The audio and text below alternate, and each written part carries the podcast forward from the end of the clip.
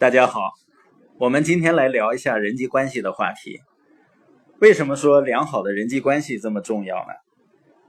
首先，每个人人生中最美好的一些经历，几乎都跟别人是有关系的。我们看一下人类历史上所有那些重大的成就，都是由一个团队来完成的。我们当然尊敬那些饱经沧桑的个人。但是没有一个英雄或者独行侠能够在现实生活中凭单打独斗来获得成就的。绝大多数人生中的美妙时刻都跟他人是有关系的。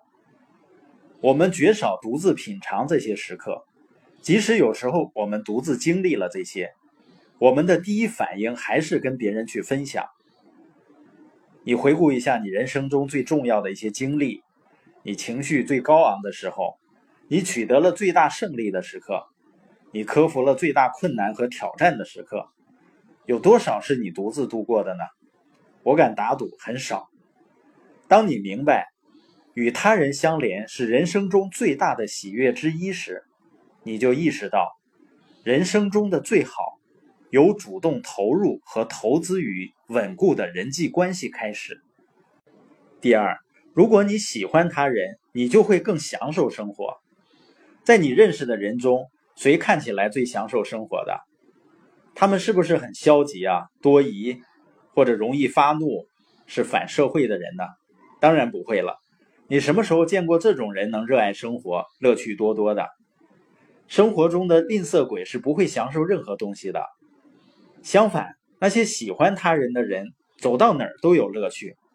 如果你喜欢他人，不管你去哪儿，都会遇到朋友。第三，如果别人喜欢你，你就能走得更远。在营销学中有一句老话：所有的条件都相同的时候，讨人喜欢的人会赢；不是所有条件都相同的时候，讨人喜欢的人仍然会赢。人生中任何方面要取得进步，还没有什么能够取代人际关系呢。疏远他人的人，日子是不会好过的。人际关系帮助我们定义我们是谁，以及我们可以成就什么。大多数人都可以把成功归于某些关键的人际关系。第四，人是任何组织中最能升值的资产。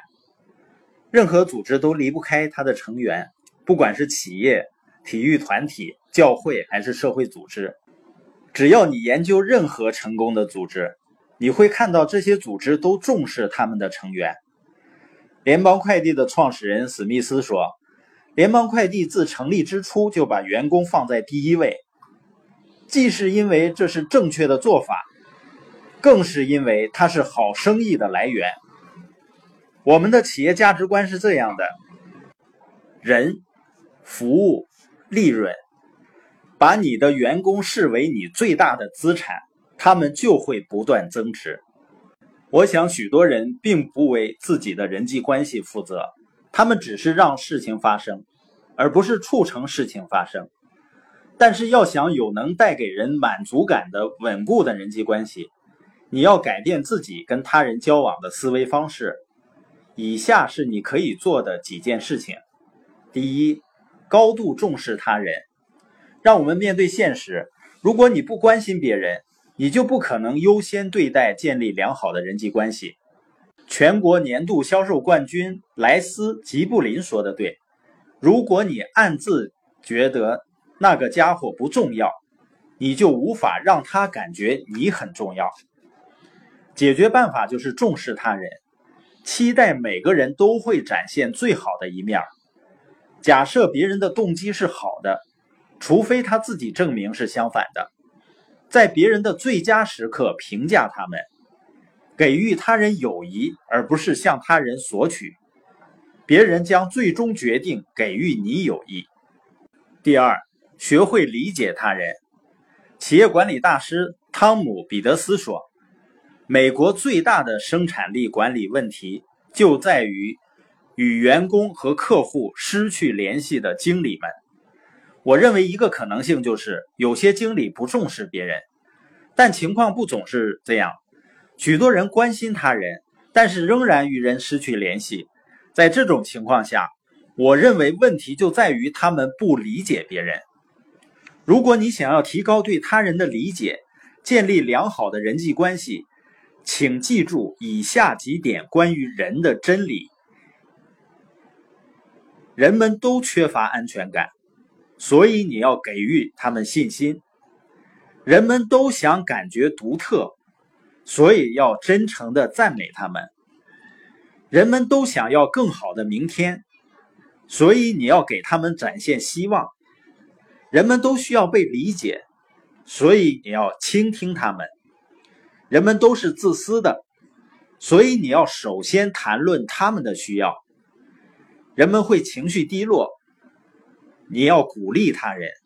人们都想要成功，所以你要帮助他人成功。当你能够理解别人时，不要将他们的弱项私人化，帮助他们，你就为良好的人际关系奠定了基础。第三。无条件的尊重他人，并期待赢得他人的尊重。一天，有个人到机场，看见一个衣冠楚楚的商人正对着一个搬运工怒吼，责备他搬运自己的行李的方式。这个商人越愤怒，搬运工就越冷静。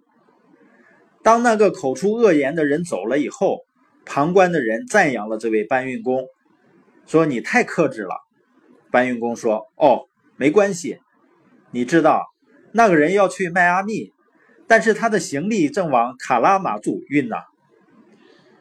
不尊重他人的人，实际上总是伤害他们自己，而且往往带来其他负面后果。我相信每个人都值得尊重，因为每个人都是有价值的。我也发现，首先给予他人尊重，是你跟别人交往的最有效的方式。但是这并不意味着你就能要求他人尊重你，你必须赢得尊重。如果你自重并尊重他人，展现自己的能力，别人总是会尊重你的。如果每个人都尊重他人，这个世界将变得更美好。第四，致力于给他人增加价值。十九世纪的英国传教士查尔斯·皮经建议。将你的名字刻在别人的心上，而不是大理石上。要做到这一点，最好的方法就是为他人增加价值。你可以这样做：第一，在别人身上寻找能力；第二，帮助他人发现他的能力；第三，帮助他人发展他的能力。有些人把跟别人每个交往都视为交易。只在能获得价值的前提下，才增加他人的价值。如果你想要把与别人的关系放在首要地位，你必须检查自己的动机，确保自己不是为了自己的利益而操纵他人。